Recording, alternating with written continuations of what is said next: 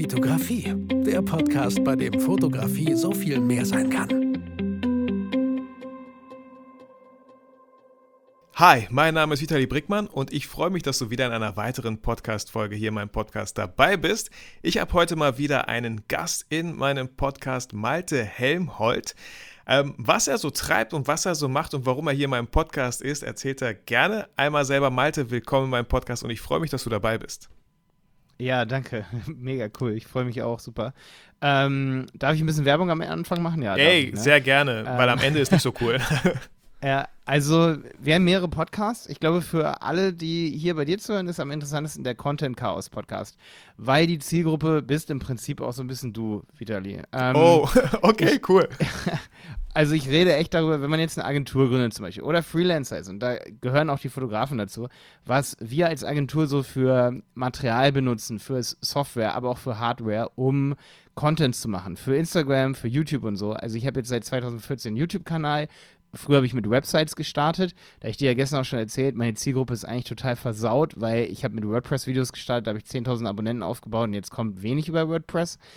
Deswegen, die sind mir nicht mehr so äh, dankbar, sag ich mal. Aber das ist nicht so schlimm, weil wir haben super viel mitgenommen auf dem Weg und jetzt kann ich über acht Jahre, sag ich mal, Content Creation erzählen. Ich habe auch schon vorher so Tutorials am Lehrstuhl gemacht für LaTeX. Das ist so eine Skript, so eine, so eine Skriptsprache, eine Auszeichnungssprache. Da habe ich Videos gemacht, die habe ich wieder gelöscht. Also ich habe schon vor 2013, glaube ich, vor 2012 sogar angefangen mit Videos und ähm, boah, da lernt man natürlich viel, auch wenn man manchmal schneller lernen will. Dauert manchmal ein bisschen langsamer, als man es immer so vorher denkt dass wir richtig geile Videos machen, ist echt erst, also auch so von sich selber, sag ich mal so, ähm, Talking Head Videos, sag ich mal, ne? Das ist echt jetzt erst so seit ein, zwei Jahren der Fall, dass die wirklich besser werden kontinuierlich, aber auch weil wir uns wirklich mit Content Marketing und der Creation, auch dem Prozess wirklich viel beschäftigen. Und ja, da habe ich den Content Chaos Podcast zum Beispiel und wer da einfach mehr noch wissen will über mich, da habe ich auch nicht nur über mich, da habe ich auch ein Interview zum Beispiel drin mit einem Puppenspieler, ist ziemlich nice, der Olaf Möller, den kenne ich noch von früher. Das, das ist aber total interessant, weil der hat sich noch nie mit Instagram Content Creation beschäftigt. Und er sagt in der Corona-Krise, ey, ich möchte jetzt Inhalte erstellen und dann interviewe ich ihn. Und dann geht es in der ersten Folge zum Beispiel einfach um die Themen und Ziel, um die Themenfindung und was überhaupt für einen Inhalt machen. In der zweiten Folge um die Zielgruppe und in der dritten auch um die Umsetzung dann richtig und die Distribution. Nee, genau, in der ersten geht es, glaube ich, um Umsetzung. Entschuldigung, habe ich jetzt ein bisschen verballert hier. Ja, aber, aber, aber voll spannend, was du da erzählst, weil ich habe das ja auch so mitbekommen. Ich meine, ich habe eine Schauspielausbildung damals in Köln gemacht, vier Jahre lang. Und ich habe auch Kontakte zu Leuten, die ähm, damals schon so Jongleure waren, im Zirkus, Artisten oder so. Und ich kenne einen, der hat halt auch jetzt in der Corona-Zeit angefangen, einen Podcast zu starten äh, und sich da Kontakte reinzuholen. Wie ist das mit Künstlern, ja, mit verschiedenen Künstlern? Du sagst Puppenspieler, vielleicht hat er auch schon äh, so einen dabei. Und das finde ich so spannend. Ich habe ihm auch gesagt, so, ähm, ich glaube, für dich wäre eine coole Plattform TikTok. Ich weiß jetzt nicht, ob TikTok äh, wirklich bald abgeschaltet werden soll, aber das, was er kann, jonglagemäßig, ja, das ist für ihn meistens immer sofort so selbstverständlich, aber für ganz viele andere überhaupt nicht. Das ist immer so, oh krass, was kann der denn? Der hat zum Beispiel so mit drei Äpfeln jongliert, während er alle drei langsam stetig nacheinander aufgegessen hat. Ja, so. Ja, wie, wie ja. krass ist das denn? Ja, der Olaf ist genauso. Der hat auch solche Sachen drauf, die sind unglaublich witzig. Er schickt dann mir mal privat manchmal diese Clips, also als wir gerade so viel Kontakt auch hatten. Ich war dann auch mal bei ihm, der wohnt in der Nähe von Hildesheim in Hakenstedt. Schöne Grüße nach Hakenstedt. Und dann war ich da und äh, dachte mir so, boah, du machst so geile Sachen und ja, ähm, das ist ein TikTok-reif, auf jeden Voll. Fall, definitiv. Aber man muss viele einfach eben immer sehr pushen, bis sie dann wirklich mhm. das Eis so brechen. Ähm, ja, also Content, Content Chaos Podcast ist, ist ein großes Format. Ich habe noch ein bisschen steifere Sachen, sage ich mal, den Google Ads Helmwolf Podcast mit Stefan Wolf, auch ein Online-Marketer, findet man auch bei YouTube, vielleicht kennen ihn einige von euch. Ja, und dann mache ich sehr, also ich mache sehr viel meine Agentur. Also ich habe eine Agentur mit zwölf Leuten und wir werden wahrscheinlich auch dieses Jahr noch 15. Wir sind gerade krass am Wachsen, weil wir uns auf E-Commerce spezialisiert haben. Und ich meine, ja, momentan geht E-Commerce halt mehr und mehr ab und das ist so, das versuche ich so zusammenzubringen, um es mal abzurunden. Ich versuche E-Commerce mit Content Marketing zusammenzubringen. Cool. Das Ich ist momentan mein Auftrag. Ich habe ich hab gerade ein bisschen festgestellt, ich habe vorhin eine Story gemacht, so, um äh, zu sagen, hey, dass ich gleich ein Interview mit dir habe. Ich habe einmal die falsche Stadt genannt und einmal die falsche Anzahl an Mitarbeitern, aber 15 war noch so ein Wort, was mir im Kopf geblieben ist. Hast also du 15 gesagt? Ich, ich habe 15 gesagt, aber das ist nicht schlimm. ist Da nicht schlimm. Du, den Kopf ja, also vielleicht, ne? Vielleicht hast du ja Wir haben ja auch Abend. mit Freelancern, mit denen wir zusammenarbeiten und äh, meine Schwester zum Beispiel ist Werkstudentin bei uns. Wenn du sie auch noch mit dazu nimmst, so, dann kann ich Okay. dir nicht genau sagen, wie es jetzt gerade der Stand gerade ist. Aber wir wachsen relativ schnell, das ist wichtig. Und ähm, wir sind über, über 10 Leute und gehen auf die 15 dieses Jahr auch noch zu. Also im Dezember sind wir 15. Kannst nicht Ich finde das, ich find das so cool, deswegen finde ich das auch so, so schön, dass du in meinem Podcast bist. Theoretisch habe ich mir schon lange immer gedacht, so, so eine Agentur wäre schon cool, ja. So für mich so, das war so immer wieder, ich hatte nicht immer so totalen Fokus auf meine Ziele in der Zukunft so, aber so ein Agenturleben fand ich immer schon voll cool, voll spannend, einfach so eine Social Media Agentur zu sein oder so, ja, so einen Content zu produzieren, äh, weil, weil da draußen wird der sowas von krass gebraucht, wenn ich große Unternehmen anschaue, ähm, mit was, entweder sind die gar nicht am Start, so wie äh, Miele bei uns in Bielefeld, ja, Miele so, das wäre so, also ich glaube, die verschlafen es und ruhen sich total auf ihren Namen aus. Ähm, da wäre so viel möglich. Ah, deswegen, lass uns kurz einmal zurückgehen. So, wo, wo hast du eine Ausbildung gemacht? Wo, wie hast du die Schule beendet? Ja, das finde ich immer sehr, sehr spannend, weil jeder hat so seine eigene Ja. Story und ähm, die ist hoch, runter, alles durcheinander. Wenn du Bock hast, nimm uns da gerne mal ein bisschen mit. Wie, wie lief Ja. bei dir so ein bisschen das Leben bis heute so? In, jetzt, vielleicht halte ich Ja, kurz, also- aber Be bevor ich damit anfange, bevor jetzt irgendwer hier ausschaltet nach sechs, sieben Minuten und sagt, ey, Malte hat gar nichts mit Fotografie zu tun, muss ich nochmal ganz kurz sagen. Ähm, vielleicht bevor ich zurück in die Vergangenheit gehe, also Vitali, ich habe ein 160 bis 600 Millimeter Teleobjektiv, mit dem ich gerne Privatbilder mache. Cool. Und wir haben in der Agentur jedes erdenkliche Objektiv, um geile Bilder zu machen, weil wir Bilder unglaublich hoch schätzen. Wir haben auch einen Fotografen, den Martin Stier, der hat einen Instagram-Kanal, mit dem arbeite ich, arbeite ich jeden Tag zusammen und wir überlegen uns Strategien für Kunden. Er ist Fotograf. Ähm, wir haben zwei Leute, die Videos drehen, die auch sehr fotografie-affin sind. Der Simon und Tom, der macht, hat in seiner Ausbildung auch sehr viel mit Fotografie gemacht. Und ich selber bin, hab mehrere Kameras und steigere mich da voll rein und wir können sicherlich auch über Belichtung reden und Fotografie-Sachen noch so, sage ich mal, gegen Ende und heute vielleicht eher so auf der Metaebene.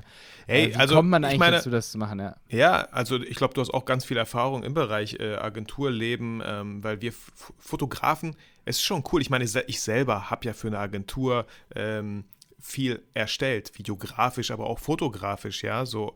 Ähm, hatte da das Glück, Praktikum machen zu können und äh, dann haben die mir so einen Freelancer-Vertrag angeboten. Aber vielleicht kannst du aus deiner Sicht einfach nochmal erzählen, was denkst du, aber das, da, dazu kommen wir später. Ja, Ähm, ja. Ich wollte es nur nochmal sagen, nicht, dass genau. jemand ausschaltet und sagt, Genau, ey, lieber Zuhörer, zu tun. Wenn du es bis hierhin Ähm, geschafft hast, genau. halt noch ein bisschen durch. es wird gleich richtig fotografisch. Ja, also ohne jetzt auch Werbung machen zu wollen, unser letzter Kurs war auch nicht mehr in Richtung Marketing und so. Also schon Marketing, aber da haben wir eher so Content-Marketing gemacht und wie macht man für sich als Unternehmen Bilder, wie macht man relativ, das was du, mir- hast du mir auch neulich erzählt, wie macht man relativ günstig, vielleicht auch mit dem Smartphone, Bilder oder Videos. Da habe ich auch auf YouTube ein Video zum Beispiel, welch, da teste ich andauernd irgendwelche Programme, da habe ich neulich ein richtig geiles Programm auch wieder gefunden. Und zwar das Programm für die Shure-Mikrofone. Ist ein super Programm, um Podcasts zum Beispiel am Telefon aufzunehmen, ähm, um den Sound richtig mit den Dezibel beim iPhone. Du, es gibt keine andere App, um zum Beispiel ähm, das zu dämpfen, also die Dezibel Ach, sozusagen so ein bisschen runter zu pushen. Da hast du beim iPhone, wenn du ein Lavalier anschließt, keine andere Chance als zum Beispiel diese richtig geile Shure-App. Die ist von Shure oder Sen Sennheiser, weiß ich jetzt gar nicht. Aber wir beschäftigen uns unglaublich viel damit, mit Content Marketing und auch Fotografie. Das wollte ich nur noch mal sagen, nicht, dass irgendwer denkt, jetzt stellt sich Malte vor und der hat gar nichts mit, damit zu tun. Nee, nee, wenn du, wenn Ähm, du nichts damit zu tun hättest genau. oder nichts zu sagen hättest, was wichtig wäre, dann wärst du nicht mal im Podcast. Also ich Ja. lade nicht äh, jeden Okay. in einfach meinen Podcast rein. Nur weil Jetzt ich seine so Story hören Flashback möchte. können wir genau, sehr gerne. machen. Also, ich war, ähm, soll ich bei der ersten Klasse anfangen? Ja, also ich war ja von Fang der der ersten bis vierten vierten an. Klasse, war ich, war ich, glaube ich, der, das Schlimmste, also da sage ich immer, da hat nur meine Mutter an mich geglaubt. Nee, also ich war richtig, richtig, ähm, ich war ein bisschen verrückt so und habe dann noch die vierte Klasse wiederholt, weil ich ganz schlecht in der Schule war. Dann habe ich in der fünften und sechsten Klasse war ich auch nicht wirklich gut. Ich bin dann weiter auf eine Realschule gegangen. Da habe ich übrigens meinen Geschäftspartner kennengelernt auf dem Pausenhof in der siebten Klasse. Äh, Jonas. Da war ich auch nicht wirklich gut in der siebten, achten Klasse. Und dann irgendwann, ähm, da hat mich dann irgendwie der Drive, ich weiß auch nicht warum, aber ich bin dann wirklich außer Realschule mit dem besten Zeugnis so rausgegangen. Ich glaube, es gab noch, das war ähm, großes Lob an, an, an sie, das weiß ich bis heute noch, das war eine Vietnamesin, die konnte sich alles auswendig merken, was du ihr gegeben hast. Ich weiß nicht, was sie auf der Realschule gesucht hat. So, die war Lehrerin so oder Schülerin? intelligent. Ähm, das war eine Schülerin und Mhm. die war noch in meiner Klasse, die war krass. Ähm, da, das fand ich auch so ein bisschen, ist für mich so ein Integrationsproblem schon fast gewesen, dass sie auf der Realschule gelandet ist, weil die hätten, hätten sie sofort, die waren wahrscheinlich noch nicht, sie war wahrscheinlich noch nicht so lange in Deutschland oder eigentlich schon, aber ich verstehe nicht, wie sie auf der Realschule landen konnte. Egal. Sie war bei mir mit in einer Klasse und wir waren echt die Überflieger, wir beide, obwohl wir vorher richtig schlecht in der Schule waren. Ähm, dann bin ich weiter aufs Gymnasium gegangen, zusammen mit Jonas. Jonas hat mich, ist mein Geschäftspartner, Jonas, ne? Jonas hat mich echt ähm, mit aufs Gymnasium gezogen, weil, weil er ähm, auch dann weitergemacht hat. Und dann war für uns so klar, wir hatten so einen Freundeskreis, okay, jetzt machen wir auch noch Abitur. Im Abitur war ich auch ziemlich gut eigentlich. Also ich war da immer ein absoluter Streber. Das war ganz komisch, weil ich war echt als, das ist vielleicht für alle, die hier zuhören und schon Kinder haben. Also wenn eure Kinder von der ersten bis zur siebten Klasse richtig schlecht in der Schule sind, die die können sich trotzdem, können die richtig, richtig gut abschließen am Ende. Und darauf kommt es dann auch irgendwie an. Also man sagt zwar immer, der Weg ist das Ziel, ne? Aber bei Schule ist das irgendwie nicht so. Deswegen mochte ich Schule, wenn ich jetzt nochmal retrospektiv drauf gucke, finde ich das Schulsystem scheiße, ne? Weil eigentlich sollte der Weg das Ziel sein. Bei mir war das nicht so. Jahrelang schlecht gewesen und dann auf jeden Fall gut abgeschlossen. Malte, Und wenn ich Uni- kurz zwischengrätschen darf, du sagst Ja. an alle, die Kinder haben. Also tatsächlich, ich habe ja äh, zwei Kinder, mein Sohn ist elf, meine Tochter ist vier. Und bei meinem Sohn ist es genauso wie bei dir. Ähm, er hat die vierte Klasse wiederholt, er hat mit Schule nicht so viel am Hut. Er ist jetzt in der Realschule, er kommt in die sechste. Und klar, wegen Corona, aber ich hoffe auch immer noch so, dass ähm, ich sage ihm, ey, Hauptsache du bist ein netter Mensch. okay, so, ey, die Noten finde Ja, ich selbst wenn er so nicht weiter aufs Gymnasium geht, das Ja. ist Jacke wie Hose am Ende des Tages. Ne? Voll. Es kommt Er voll drauf an, was man daraus macht, weil mein Ja. Abitur zum Beispiel, dann hat mir auch gar nichts gebracht jetzt irgendwie im Leben so. Ich habe dann Mhm. studiert und war richtig schlecht im Studium, habe aber übelst viele Jobs am Lehrstuhl gemacht und so, habe aber so die ganzen Klausuren, wo man hätte hingehen müssen, um das so zu lernen, Mhm. da habe ich dann immer übelst viel für gelernt. Ich war super fleißig, aber war dann trotzdem immer relativ schlecht. Mhm. Ganz fiese Nummer eigentlich. Es gibt halt die anderen Leute, ne, die gar nicht lernen und immer nur Einsen schreiben. Ja, und ich habe halt so Wirtschaftsingenieurwesen studiert und da hatte ich so Fächer irgendwie wie so Jahresabschluss und so. Das hat mich dann auch null interessiert so zu dem Zeitpunkt. Und dann hattest du da irgendwie 60 Minuten, um 100 Rechnungen zu machen. Und das waren zum Teil so Fangsachen, die, da bin ich nicht gemacht für. Ich weiß, ich habe es einmal im Studium geschafft mit meinem besten Freund Marvin. Da hatten wir so ein Innovationsseminar, den haben wir dann gewonnen. Da waren wir dann Mhm. 15 Gruppen. Sowas, das waren dann die Sachen, die konnte ich. Innovationsseminar gewinnen. Da haben wir dann, da haben wir, das ist jetzt schon 10 Jahre her.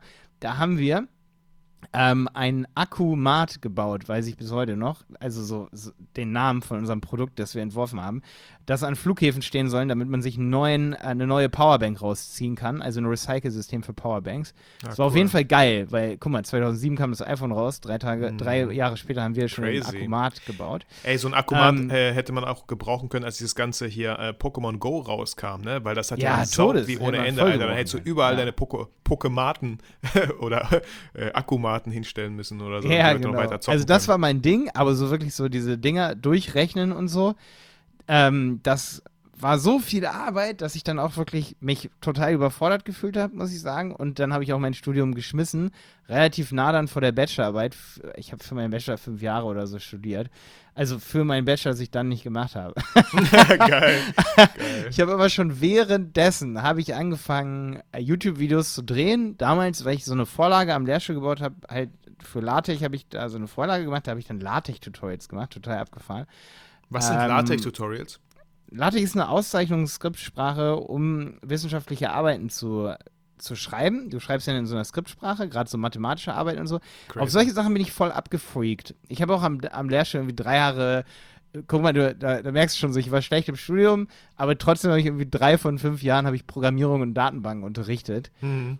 Ähm, einfach, und da war ich dann auch gut drin in diesen Sachen. Da habe ich dann auch mal eine gute Note geschrieben, aber im Querschnitt war ich echt immer so, dass ich Sachen zweimal schreiben musste, weil ich irgendwie meinen Fokus darauf gesetzt habe, auch Kunden zu generieren für mich. Also, weil ich, ich habe echt, das muss man dazu sagen, auch schon vor dem Abitur habe ich immer so Flyer designt, habe ich neulich gerade eingefunden mit Flash, habe ich einen Flyer gebaut, der, ähm, da habe ich die, die Freiheitsstatue nachgebaut, wie sie Shisha-Ringe äh, in die Luft bläst. äh, total, das hört sich jetzt crazy an, aber da hatten wir so eine Abi-Party mal gemacht und da brauchten wir einen Flyer für und da gab es irgendwie eine Shisha-Lounge. Ne? Wie, ja, cool. Gab es damals auch schon so. Und da, da siehst du so, also schon vorm Abitur habe ich so einen Hang dazu gehabt, irgendwelche Sachen zu designen. Ich hatte immer Bock eher auf so kreative Prozesse. Also jetzt in der Agentur ist es auch so, dass ich bin, ich kann zwar rechnen und ich weiß, dass man einen Bruch umdrehen muss, um ihn irgendwie zu multiplizieren, äh, statt dass man teilt und mit dem Kehrwert mal nehmen und so. Solche Sachen kann ich zwar irgendwie, aber mach sie einfach nicht gerne. aber sagst du denn, aus deinem Studium hast du gar nichts mitgenommen für das, was du jetzt machst? Doch, ich habe, ja, interessante Frage. Ich hab, eigentlich habe ich richtig viel mitgenommen, weil ich vorher an meinen Schwächen auch gearbeitet habe, weil ich war gar nicht so gut in Mathe, zum Beispiel im, im, in der Schule. Aber im Stu also da war ich echt nicht gut, aber im, im Studium habe ich dann echt so die Rackimpulse berechnet in Nachrichtentechnik und ähm, ja, und, und Foyer-Reihen irgendwie ähm, ausmultipliziert, so bis du dann das aufmalen konntest irgendwie, ne? Ähm, ist jetzt auch schon alles, alles Jahr, Worte, die ich, die ich nicht verstehe, aber ist nicht okay. Vielleicht ist hier der ein oder andere Hörer, der genau weiß, was du meinst, Malte. Es hat auch ein bisschen was, das ist nämlich das Geile, also es hat alles ein bisschen was auch so mit ähm, Physik zu tun, die natürlich auch wichtig ist, ähm, wenn es um zum Beispiel Fotografie geht, wenn es um so Einheiten geht. Ich hatte übrigens, genau das ist wichtig, ich hatte auch solche Sachen wie, wie entsteht halt Licht, Lichtwellen, Wellentechnik, mhm. ist alles Licht und wir wissen alle, was Fotografie bedeutet, ne? Was, was ist das, was ihr da auf dem Foto habt? Das ist alles Licht. Und ich hatte zum Beispiel auch Akustik, das bringt mir natürlich mega viel für Podcast-Technik. Da mussten wir ausrechnen mit Dezibel, wann, wann ist zum Beispiel die empfundene Lautstärke doppelt so hoch, wenn wir das ungefähr um 6 Dezibel erhöhen. Ähm, und die Lautstärke zum Beispiel, damit es wirklich von, von der Physik her doppelt so laut sind es ungefähr 12 Dezibel. Solche Sachen lernst du in Akustik, das hatte ich zum Beispiel, und das bringt mir jetzt noch mega viel, um so Sachen nachzuvollziehen. Also wenn ich irgendwas google oder so ein Buch, ich habe so ein Medientechnikbuch hier rumliegen, wenn ich dann irgendwas von Lumen und Lux und so lese, dann kann ich das viel besser ähm, verstehen, was da steht, mit irgendwie äh, beispielsweise so, so Sachen wie Lichtmenge pro Fläche und so. Da habe ich übelst viel rumgerechnet im Studium und um solche Sachen zu verstehen und auch nachzuvollziehen und mir dann auch nachhaltig zu merken, ähm, ja, da, da hat mir mein Studium unglaublich viel gebracht. Und Programmierung und Datenbank hat mir auch sehr viel gebracht, weil wir machen ja auch als Marketingagentur äh, haben wir viele Prozesse, wo mir auch die ganzen Sachen im Studium, da muss ich aber sagen, dass mir mehr das gebracht hat, was ich nebenbei gebracht habe, in den Sachen, in denen ich halt gut war. Deswegen ist da auch meine Kritik am Schulsystem und an der Uni und so, dass man mhm. Sachen machen muss, die, ein, die man eben dann nicht geil findet. Vielleicht habe ich auch das Falsche studiert. Ich habe mich auch immer geärgert, dass ich nicht an einer technischen Hochschule studiert habe, mhm. sondern an so einer ganz, ganz, äh, ja, ich habe an der Uni studiert, in Dresden und es gibt aber auch die HTW. Das ist viel praktischer. Da hätte ich, glaube ich, mehr Bock drauf gehabt als sowas Theoretisches. Weißt du, wo man wirklich da nur. Da hättest du wahrscheinlich auch nur Fachabi gebraucht, oder? Also eine Hochschule. Äh, das weiß ich gar nicht. Nicht unbedingt, nicht zwangsläufig. Mhm. Ähm, aber es, der, der A, du kannst Wirtschaftsingenieurwesen da studieren und es ist nicht zwangsläufig irgendwie auch weniger wert, aber was ist schon wert, ist ja Bullshit mhm. irgendwie. Aber ja. der Weg ist das man. Es wäre ein geilerer Prozess des Lernens irgendwie gewesen, wenn das ein bisschen praktischer gewesen wäre als ähm, zum Beispiel, ich weiß noch, meine Elektrotechnikprüfung, Alter, das war, du musstest eine Seite voll kritzeln mit Zahlen und nur wenn das Endergebnis gestimmt hat, hast du einen Punkt drauf bekommen. Ansonsten oh, nicht. Ein Punkt. ja, da, also du hattest irgendwie so fünf Rechnungen, in einer Klausur gab es fünf Rechnungen. Du musstest drei insgesamt richtig haben. Du musstest fünf Seiten voll schreiben, um diese oh, fünf shit. Rechnungen zu machen.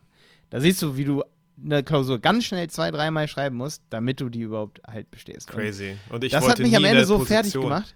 Ja. Das hat mich am Ende auch echt fertig gemacht, wo ich dann auch gesagt habe, auch das System von so Universitäten mit, der Student muss dann zum Prüfungsamt gehen, wo eine, und da, da kommt es dann ins Spiel von der Psychologie her, da bin ich nicht der Typ vor, ich stelle mich, da bin ich immer, denke ich, outside the box und möchte nicht dem System hinterherlaufen. Mein Grund, warum ich mein Studium nicht zu Ende gemacht habe, ist, dass ich Dinge nicht gemacht habe, wie mich vorm Hörsaal anstellen, wo schon mehrere stehen. Ich hätte mhm. mich auch niemals, so weißt du, deswegen bin ich dann auch nicht zu irgendwelchen Vorlesungen gegangen und habe Sachen mehrmals schreiben müssen.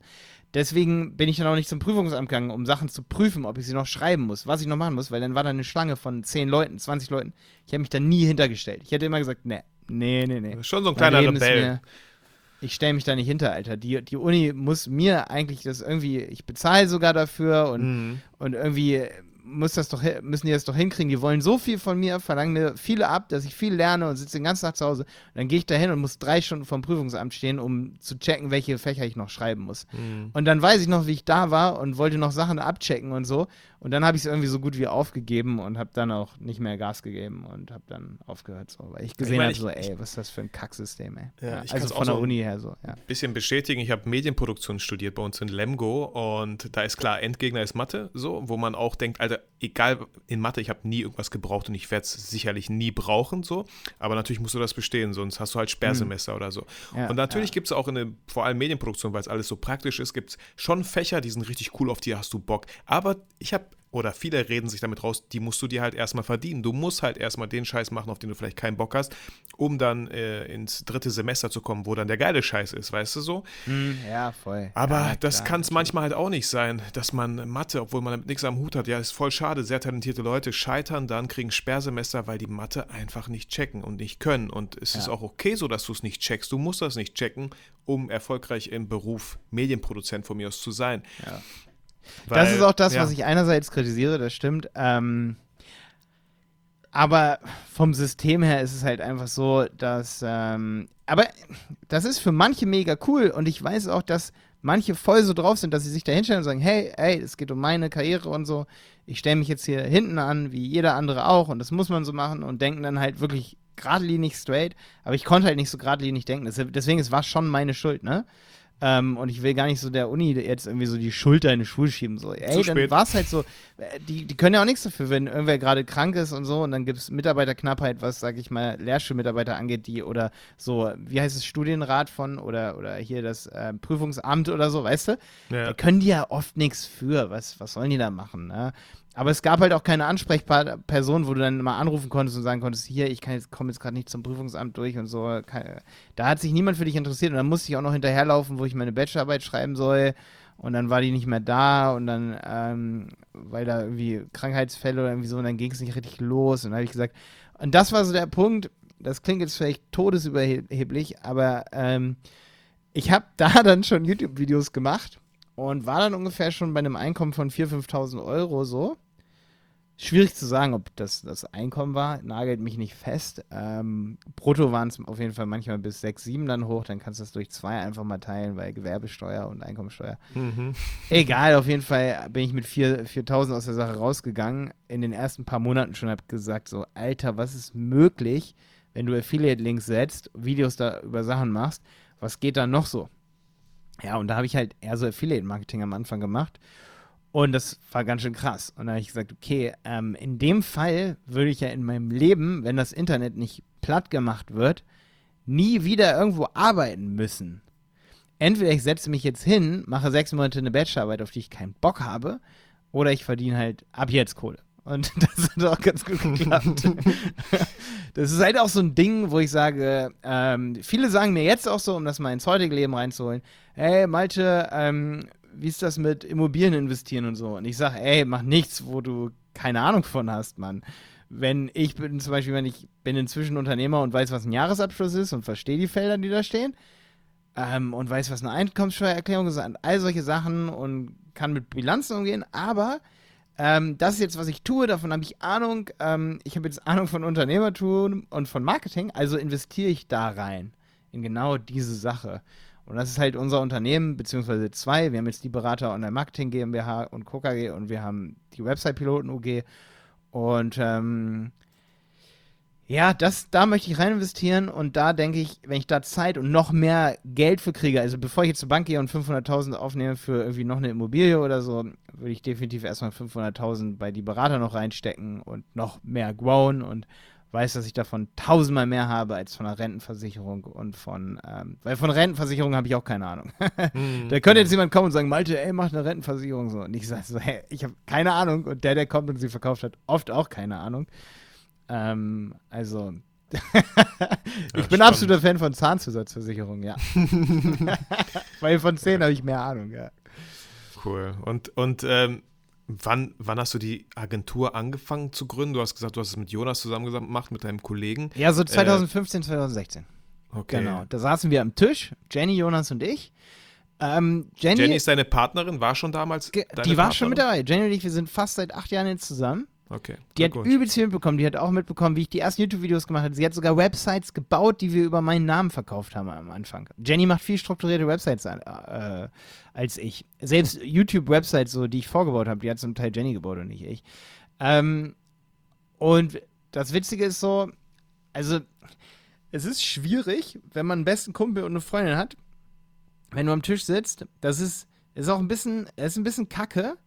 Und, ich, und Jenny wird auf jeden Fall irgendwann davon noch sehr, sehr, sehr viel haben, ähm, weil es ist, oder es ist auf jeden Fall so, dass Jenny auch bald mal Geschäftsführerin von Die Berater werden soll, weil sie definitiv auch mehr zu sagen hat als ich. Ähm, das einerseits. Also aber es ging- nicht nur beruflich.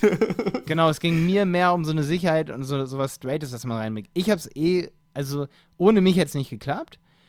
Jenny, das war halt so, da hat es gerade angefangen halt, dass sie Websites gebaut hat. Bei Jonas war echt eine Ernsthaftigkeit, weil er war gerade mit dem Studium fertig und brauchte wirklich fest was, er brauchte eine Sicherheit. Aber es ist halt einfach eine Schwierigkeit, das weiß jeder, der schon mal wahrscheinlich was gegründet hat oder eine GmbH gegründet hat oder so oder, oder einfach ein Unternehmen, wenn es ist kein Problem, 30, 30, 30 zu machen, ne? Bei drei Leuten. Mhm. Aber stell dir jetzt mal vor, Jonas Situation, wenn Jenny und ich uns Mhm. zerstreiten und wir haben 60, 70, 60, 66 Prozent des Unternehmens.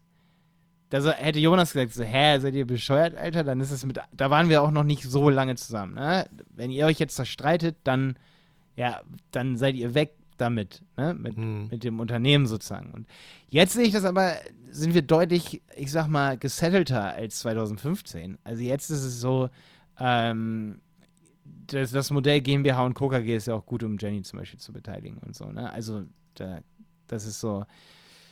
Jenny hat aber definitiv, ohne Jenny, das habe ich dir auch schon erzählt, wären wir nicht da, wo wir sind. Also Ja. Jenny ist meine Partnerin und sie hat die Berater mit gegründet. Sie ist also im Prinzip Co-Founderin. Ohne dass wir am Anfang den Kuchen, sage ich mal, durch drei geteilt haben, weil das echt schwierig ist, wenn es, sage ich mal, Beziehung und so, ne? Freundschaft, Beziehung. Ähm, ja. Mm, Und ohne Jenny wären wir aber nicht da, wo wir sind, weil das habe ich dir auch gesagt. Wenn du kreativer Kopf bist, vor allen Dingen, wenn du auch Fotos machst, das ist auch meine erste Message. Wir haben schon oft für Fotografen auch gearbeitet. Lass mal deinen Vertrieb und deinen Verkauf auf jeden Fall auch jemanden mit übernehmen. Und vor allen Dingen auch zum Beispiel Website, wie die aufgebaut werden soll vom Verkauf her. Lass das mal jemanden übernehmen, der richtig von Verkaufen auch Ahnung hat. So. Ähm, das sollte ich auch tun. Also, wenn ich jetzt eine Website für mich aufbaue und die sieht dann jemand, so, der sagt dann so, ja, Malte, die verkauft ja nicht für dich. Weil ich bin kreativ, ne? Ich mache das Ganze schön so. Und Fotograf ist auch so, der ist e- eher ästhetischer so, ne? Ähm, es sei denn, du arbeitest jetzt monatelang an deinem Mindset. Das traue ich dir jetzt so zu, wo du gesagt hast auch so, du arbeitest da halt total dran, ne? Dann Mhm. geht man langsam in die richtige Richtung. Aber ich glaube, so im Kern kriegt man das Kreative aus sich nicht. Also es gibt kreative Menschen, Marketing-Menschen, sag ich mal. Bei Marketing muss man immer so ein bisschen kreativer auch sein. Jenny zum Beispiel ist beides. Ähm, aber Jenny kann auch extrem gut verkaufen. Also so auch mit so einer gewissen, das habe ich zum Beispiel nicht. Ich kann, ich hätte auch zum Beispiel gestern, habe ich dich ja ein bisschen beraten und ich würde niemals sagen, ey, gib mir mal dafür irgendwie hier 100 Euro oder so. Ja. so du, so, er hat mich Danke, nicht Malte. gefragt, Ich habe ne? dir tausendmal gedankt für die Beratung. Ja, genau, ne? Aber es gibt einfach Leute, die sind ein bisschen, also zum Beispiel Jenny macht richtig Ärger, wenn ich, wenn ich da versuche, was bei eBay Kleinanzeigen zu verkaufen und dann überweise ich was zurück, weil ich zu gutmütig war. Und dann sagt sie, bist du bescheuert, Alter? Ne? Also du brauchst so jemanden, der auch bei einer Website, sag ich mal, das sagt so, ey, Fotograf, bist du bescheuert? Du willst die Bilder dahin tun, weil die dich viel Arbeit gekostet haben, aber die sehen einfach nicht gut aus. So, ne? Ähm, und du als Fotograf kannst dann ja nichts für, dass die nicht gut aussehen. Es ist ja oft der Kunde, der einfach darauf nicht gut aussieht. Oder die Kundin. Oder, oder es ist, ähm, es liegt einfach daran, dass die Location einfach nicht cool war oder so. Und dann musst du einfach das andere Shooting nehmen, das vielleicht schneller ging, aber wo die Bilder besser aussehen. Und da dieses verkäuferische Gehen in die Website reinbringen, in den Vertrieb reinbringen, ne? Das ist super wichtig. Und wenn man das selber nicht kann, dann braucht man jemanden. Und das ist bei uns zum Beispiel Jenny. Genau. Voll, also ich habe ja Und- auch, ich habe dir, ich hab dir ja auch gesagt so, ähm, eine Sache, die ich jetzt äh, lerne und die mich total interessiert, ist halt wirklich zu verkaufen. Ähm, und das soll gar nicht negativ klingen, sondern mich und meine Leistung zu verkaufen, zu überzeugen, ja. Nimm, nimm für das Wort verkaufen das Wort überzeugen von mir aus, ja, etwas überzeugen, wo, äh, den Kunden überzeugen, wofür du halt brennst. Weil Ja, das und seinen eigenen musste- Wert besser definieren können. ja, so. weil weil das musste ich nicht. Ich wurde oft über die Agentur vermittelt und habe halt Aufträge für die gemacht. Ich musste mich nicht verkaufen. Der Auftrag kam, ich habe ihn ausgeführt. Und auf einmal, jetzt wo viel weniger äh, von denen halt kommt, bin ich so ein bisschen auf mich allein gestellt und merke so, verdammt, jetzt, also wenn nicht, wenn nicht jetzt, wann dann, muss ich mich mit Verkaufen auseinandersetzen. Den, weil ich habe die Erfahrung gemacht, sonst passiert da nicht viel. Du kannst nicht da sitzen und hoffen, dass dich jemand anruft und sagt, ich brauche dich als Fotografen für mega coole Bilder. Nein, du musst auch mal selber den, den Hörer in die Hand nehmen, anrufen, überzeugen, sagen, was für tolle Sachen du machst und das mit einer, mit einer Leidenschaft sagen und nicht einfach nur, äh, brauchen sie Fotos? Nein, äh, hallo, hallo? Mhm, weißt du ja, so? Ja, ja und man muss auch manchmal im Unternehmertum definitiv abgebrüht sein, weil sonst wirst du absolut platt gemacht. Und das liegt dann ja, also es ist so, man muss manchmal ein hartes Fell auch haben, sag ich mal. Ne? Also, ja. weil es ist wirklich so, dass es in jeder Kundenbeziehung irgendwann mal so ist, dass der dir gegenüber zum Beispiel sagt, so, äh, so wie du bist eine Privatsperson und fängst jetzt an, ein Auto zu leasen. Nach dem sechsten Monat hast du vielleicht mal einen schlechten Monat und sagst, boah, ich kann jetzt richtig bezahlen gerade, aber ich reiß mir den Arsch auf, weil du hast eine anonyme Beziehung zu deiner Leasing, zu deinem Leasing-Vertragsgeber. Wenn du eine Agentur hast, kommt könnte jeder Kunde, egal ob es gut läuft oder nicht, Kunden geben ja auch, selbst wenn es ein Unternehmen ist mit 200 Mitarbeitern, da macht ja der Manager auch mal Fehlentscheidungen, gibt für scheiße Geld aus und sagt dann, hey, jetzt versuchen wir mal an einer Marketingfirma zu sparen. Das macht ja jedes Unternehmen. Und dann kommt es zu dir und sagt, ja, wir haben jetzt gerade hier eine Fehlentscheidung, wir würden gerne mit den Stunden wieder runtergehen. Und dann bin ich zum Beispiel so, oh, jetzt, denen geht's nicht gut, lass mal mit den Stunden runtergehen. Und weißt du, was Jenny sagt? Wir da von ihr lernen können? Die sagt dann, das ist dein Problem. Vertrag ist Vertrag. Wir lass haben deine Stunden, Stunden, wir haben deine Stunden einkalkuliert. Genau, Jenny sagt, lass mal mit den Stunden hochgehen, damit du deine Scheiße ausbauen kannst, damit wir mit dem Marketing besser vorankommen, weil deine Kunden sind super wichtig und wir versuchen daran mit aller Kraft als Agentur, haben wir Stunden ja auch schon festgelegt für dein Projekt. Ähm, geh mal lieber mit den Stunden hoch anstatt runter. Und das ist halt so das Ding. Also da musst du wirklich dein Mindset komplett verändern, um in diese Richtung zu gehen. Und ähm, ja, das ist so. Da habe ich viel auch von ihr, natürlich lerne ich da langsam dazu auch so, ne? Da ist Jenny mein Mentor, sage ich mal, meine Mentorin. Mhm. Mhm. Ähm, und was geil ist, ist, dass äh, ihr Bruder hat, der hat Kaltakquise gemacht bei, bei einer Zeitung. Und ähm, ich glaube, dass es ein bisschen im Blut liegt so. Ähm, und deswegen, der arbeitet jetzt auch bei uns seit diesem Monat. ja, voll cool. äh, ich ja, meine, also, bei deinem Instagram-Account sieht man ja auch so, ne? Äh, Office Live oder so. Also, ihr habt da schon Spaß, es geht euch gut, mega cooles Office. Das sieht schon cool aus. So, ich glaube, ähm, ihr, ihr bedient vor allem auch ähm, die Zielgruppe, also als junger Fotograf, als junger Content Creator mit 25 nach dem Studium, ich glaube, ich wäre richtig froh, bei euch arbeiten zu dürfen. So, weil ihr das nach außen einfach ja. hin ausstrahlt. So. Habt ihr viele Bewerbungen eigentlich, wo ihr, habt ihr, habt ihr viele Bewerbungen und wo ihr so sagen müsst, oh, wir können jetzt nicht jeden nehmen und weil ihr wollt ja wachsen, aber dann ist wahrscheinlich, ne, wie, wie, wie macht ihr das? Seit da? wir einen Fotografen haben, haben wir viele Bewerbungen. Seitdem wir Instagram auch richtig ernst nehmen, seitdem haben wir richtig viele Bewerbungen.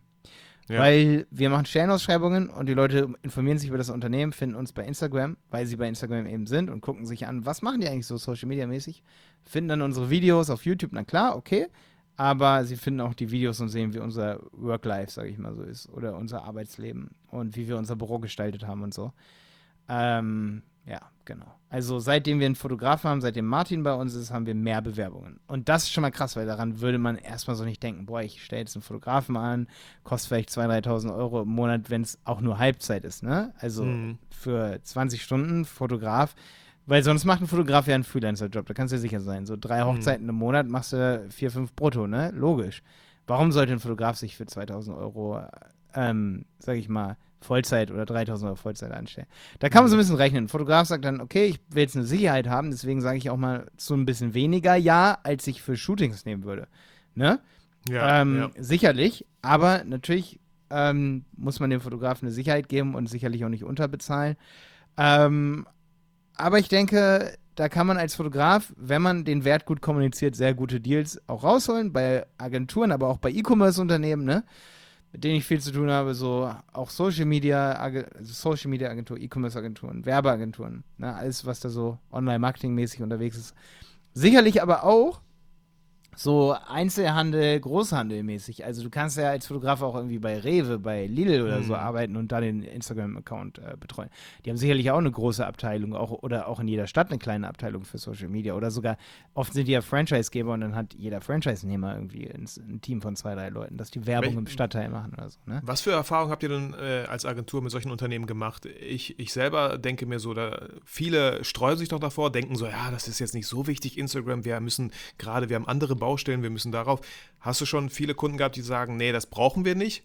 O, o, Also es wird jetzt immer mehr und mehr, dass sie den Wert auch erkennen, würde ich, würde ich sagen. Finde ich aber auch gut. Also man muss aber echt, wenn man es authentisch, aber dennoch auch professionell macht, dann, ey, du kannst so krasse Sachen drehen damit. Du siehst ja auch schon, wir haben ja gar nicht so viel Follower. Ich glaube, die Berater hat 300, 400 Follower und ich habe irgendwie ein bisschen über 1000.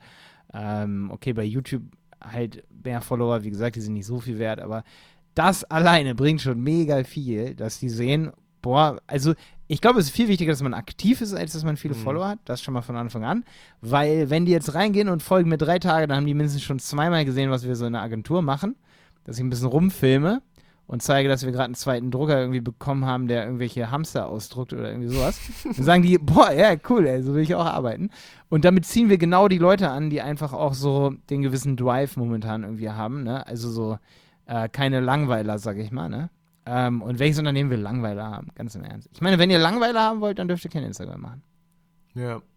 Ja, ist ja auch Ja. immer schön, ne? Die, die Message, die man nach außen trägt, das äh, zieht ja auch genau dann die Leute an, ähm, ja, die, die bestenfalls genauso drauf sind. Ja. Aber seitdem wir Martin haben, seit so, ja, erst seit diesem Jahr, wir hatten immer, wer meine ganzen Podcast-Folgen vielleicht kennt, also ich sage das ja in vielen Podcast-Folgen so, dass wir absolutes Recruiting-Problem haben. Das haben wir witzigerweise, so krass, weil wir hatten, es gibt so viele unternehmerische Probleme, die du haben kannst. Am Anfang brauchst du wen zum Gründen, check, Hammer. Dann brauchst du die, das Unternehmen, check, Hammer. Dann brauchst du, ähm, dann brauchst du Kunden, check, wir durch YouTube, durch die ganzen Podcasts, wo wir übrigens gemerkt haben, Podcast ist geiler als YouTube-Videos, weil die Manager hören Podcasts, also qualitativere Leads kommen über Podcasts. Mhm. Check, Kunden haben wir und dann brauchen wir mehr Mitarbeiter. Und wie kriegst du Mitarbeiter? Mitarbeiter, richtig gute Mitarbeiter finden, ist echt schwierig. Und das fluppt jetzt zum Glück seit diesem Jahr immer mehr und mehr. Also ich bin echt gespannt, wo wir so in drei, vier Jahren stehen. Weil Jonas und ich, wir denken, und auch Jenny, wir denken, alle drei Gründer, also es gibt niemanden bei uns, auch beim Team, die verstehen das alle, weil wir das auch mal so argumentieren, wie auch, das für mich so, das, das ist das, wo mein Herz nach tickt. Krassere, geile Riesenprojekte machen. Videos machen, die übelst geil sind. Wenn ich zum Beispiel so ein Video sehe, die haben also so richtig geile Werbeaktionen fahren, die voll aufwendig sind, die einfach groß sind und nicht so kleine 0815 Sachen. Dafür brauchst du ein großes Team. Also es geht mir weniger um das Geld, das ich verdiene, um wenn ich ein großes Team habe und 40, 50 Leute groß bin, sondern um diese Projekte, die wir stemmen können. Die einfach mega geil sind, wo du einfach voll stolz drauf sein kannst. Auch irgendwelche Sachen, die man vielleicht noch programmiert, die irgendwem helfen können, so, ne? Also wir sind schon ein bisschen auch technisch angehaucht, so, weil wir se- also, ne, ab und zu bauen wir auch mal einen Online-Shop, so. Ähm, aber inzwischen, also früher haben wir auch Websites gebaut, das machen wir aber nicht mehr. Wir machen eher nur noch Marketing für den Kunden und im Notfall bauen wir auch mal einen Shop, aber wir beobachten halt den Markt, was so ein bisschen so die Plugins angeht, zum Beispiel für Shopify, für so. Und wenn wir irgendwas bauen, dann sicherlich auch was in unserem Bereich, so Marketing, ne? Also wir wollen nicht auf einmal eine Softwareentwicklung für einen Cookie-Banner werden, ne? Sondern- Also Cookie-Banner passt noch ganz gut, aber geht schon, ist schon ein bisschen zu nerdig, eigentlich eher irgendwie ähm, eine Marketingstrategie irgendwie automatisieren. Also das überlegen wir uns zum Beispiel. Da habe ich Bock auf große Projekte, ne? Ähm, aber eben auch bei Kundenprojekten, dass wir einfach geilere Sachen stemmen können, weil wir einen Profi, im, also mehrere Profis im Bereich Podcast haben, mehrere Profis im Bereich ähm, YouTube, die sich echt zusammensetzen können und dann Brainstorming machen über nur YouTube für den Kunden und nicht so, oh ja, da ist mal eine Person, die macht jetzt mal ein bisschen YouTube, sondern dass da wirklich ein Brainstorming stattfinden kann, weil dann wird es richtig geil. Da macht es echt richtig, richtig Spaß. Und das Und ist so unsere Vision und die haben wir alle drei. Geil. Also das, und Mitarbeiter von uns auch. Also manche sagen immer so, ähm, ja, Malte, wird es denn so cool bleiben, wenn wir dann viele Leute sind und wenn wir 30 Leute sind, meinst du, dann ist es noch cool und locker? Ich glaube, Größe hat relativ wenig damit zu tun, ob es uncool wird oder so. Also es ist schon so die Leidenschaft irgendwie, die dahinter steckt, die das irgendwie auch, also Vor allen Dingen, wir sind jetzt schon ein Team von zwölf Leuten und wir ticken alle irgendwie voll ähnlich. Also ich kann mir nicht vorstellen, dass wenn Tom zum Beispiel irgendwann unser Podcast-Department leitet, dass das dann irgendwie steif und uncool ist. Das kann ich mir einfach nicht vorstellen. Das wird Hm. nicht passieren. Ja. Und So eine Philosophie, die sich von uns dreien, glaube ich, nach unten dann zieht, so. Wie, wie die Leute drauf sind und wie die Abteilungen dann auch so drauf sind. Habt ihr, habt ihr dieses Jahr dann irgendwie schon große Projekte gemacht? Ich meine, jetzt Corona mal beiseite geschoben. Äh, finden noch große Projekte statt? Ist etwas, wo du dich mega drauf freust oder gefreut hast dieses Jahr? Ja, also ich mache echt viel Content-Marketing und so kreative Brainstormings für Kunden. Also wir haben schon einen Online-Shop gelauncht. Da weiß ich jetzt nicht, ob ich das sagen darf, welcher das ist. Sag's Ähm, lieber nicht, sonst Ich, muss ich kenne auch das die, dann später witzigerweise, wir rausschneiden. sind jetzt schon so groß, dass ich die Domain nicht mal kenne. Ähm, ganz krass eigentlich. Wir haben, und das ist ganz wichtig, vielleicht auch für Fotografen, wir haben Website-Piloten sehr transformiert, indem wir Mitgliedschaften anbieten. Dadurch können wir uns weniger auf Marketing, mehr auf die Inhalte konzentrieren. Und bei unseren Kunden ist es genauso. Wir verkaufen eigentlich keine Werke mehr, wo wir sagen, wir haben ein Riesenprojekt gemacht. Wir verkaufen eigentlich eher Kampagnen. Das machen auch viele große Werbeagenturen, dass sie eben für große Unternehmen Kampagnen verkaufen und nicht irgendwie, wir verkaufen jetzt ein Werk. Weil dann musst du, wenn du sagst, ey Kunde, du hast irgendwie 40 Stunden bei mir im Monat und wir machen dafür alles, damit du mehr Kunden bekommst, dann bist du sehr, sehr frei in dem, was du tun kannst sehr, sehr flexibel und du musst nicht immer wieder Verträge aushandeln, nicht immer wieder umdenken. Also der Kunde bekommt von uns Roadmaps, was wir die nächsten Monate machen. Das sind vor allen Dingen E-Commerce-Unternehmen. Und ähm, wenn das Projekte bei Instagram sind, sind das Projekte bei Instagram. Wenn das ein Podcast ist, ist das ein Podcast. Und wenn das Metadaten der Produktinformationen auf der Website sind, dann sind die das. Die machen wir meist nicht selber, da arbeiten wir dann schon eher mit ähm, zum Beispiel Textagenturen zusammen, ne? Ähm, aber da machen wir dann eher die Beratung. Also deswegen ist der Name Die Berater zwar sehr, sehr steif. Wir wollten uns früher übrigens am Gründungstisch birgit.club nennen, weil die Domain noch frei war. Bir- Birgit.club. Mhm. Da machen wir uns noch köstlich lustig drüber. Ich finde den Namen auch geiler als die Ja, Berater. okay. Ja. Birgit. Wir haben auch gesagt, wenn irgendwer mal eine Podcast-Folge hört und das reserviert, birgit.club, dann, dann buchen wir uns birgits.club. Birgits.club, genau, Birgits Club, ja. Ähm, nee, macht es nicht, aber es wäre geil, wenn ihr die Domain freilasst. Ja, äh, ähm, genau, also wir wollten uns eigentlich eher kreativer nennen, aber ich bin eigentlich ganz froh, weil wir beraten schon sehr viel im E-Commerce-Bereich und die Berater, da bin ich schon stolz drauf, dass wir diese Domain irgendwie haben. Die hatte ich übrigens schon vorher. Ja, cool. Ne, hört sich auch, finde ich, seriös an. Wenn ich jetzt hier gerade schaue auf TriCast, mit dem wir den Podcast hier aufnehmen, ist die Berater zusammengeschrieben, ja, ohne, Leer, ohne Leerzeichen dazwischen. Und dann könnte man Diebe lesen oder Dieb. also vielleicht solltest du immer ein Leerzeichen dazwischen tun, damit es einfach sympathischer rüberkommt. Ja, wo, warte, bei Tricast, äh, die, die Berater. Diebe, also Diebe oder Dieb hat so ein bisschen was Negatives. Ja, gut. Aber eine Leertaste dazwischen, ne? Ja. Die Berater. Die haben ganz viel gute Google My Business Bewertungen hier. Du auch, habe ich gesehen. 77 positive Ja, worauf ich richtig stolz bin, aber das kam nur durch meine Community zustande, durch die ganzen Podcast-Hörer hier, die dann fleißig auf YouTube, Ja, das auf ist Google. Aber da, cool. Da müssen wir uns nochmal austauschen, weil gefühlt, ne, äh, ich habe bei Google solche Sachen, ich habe viele, viele Sachen, aber irgendwie mache ich gefühlt damit gar nichts, ja. Ähm, ich weiß gar nicht, ob ich über Google dann wirklich gut gefunden werde, wenn in Bielefeld ein Fotograf, Videograf gesucht wird. Ja, aber da wäre ich ja genau bei dir an der richtigen Adresse wahrscheinlich. Ja, das kann, kann sein, ja. Wir haben, guck mal, wir haben auch, wir haben 5,091 Bewertungen, sehe ich jetzt gerade hier. Die Berater Online-Marketing Dresden, wenn man das eingibt. Bei uns jetzt ein bisschen schwierig mit dem Firmennamen.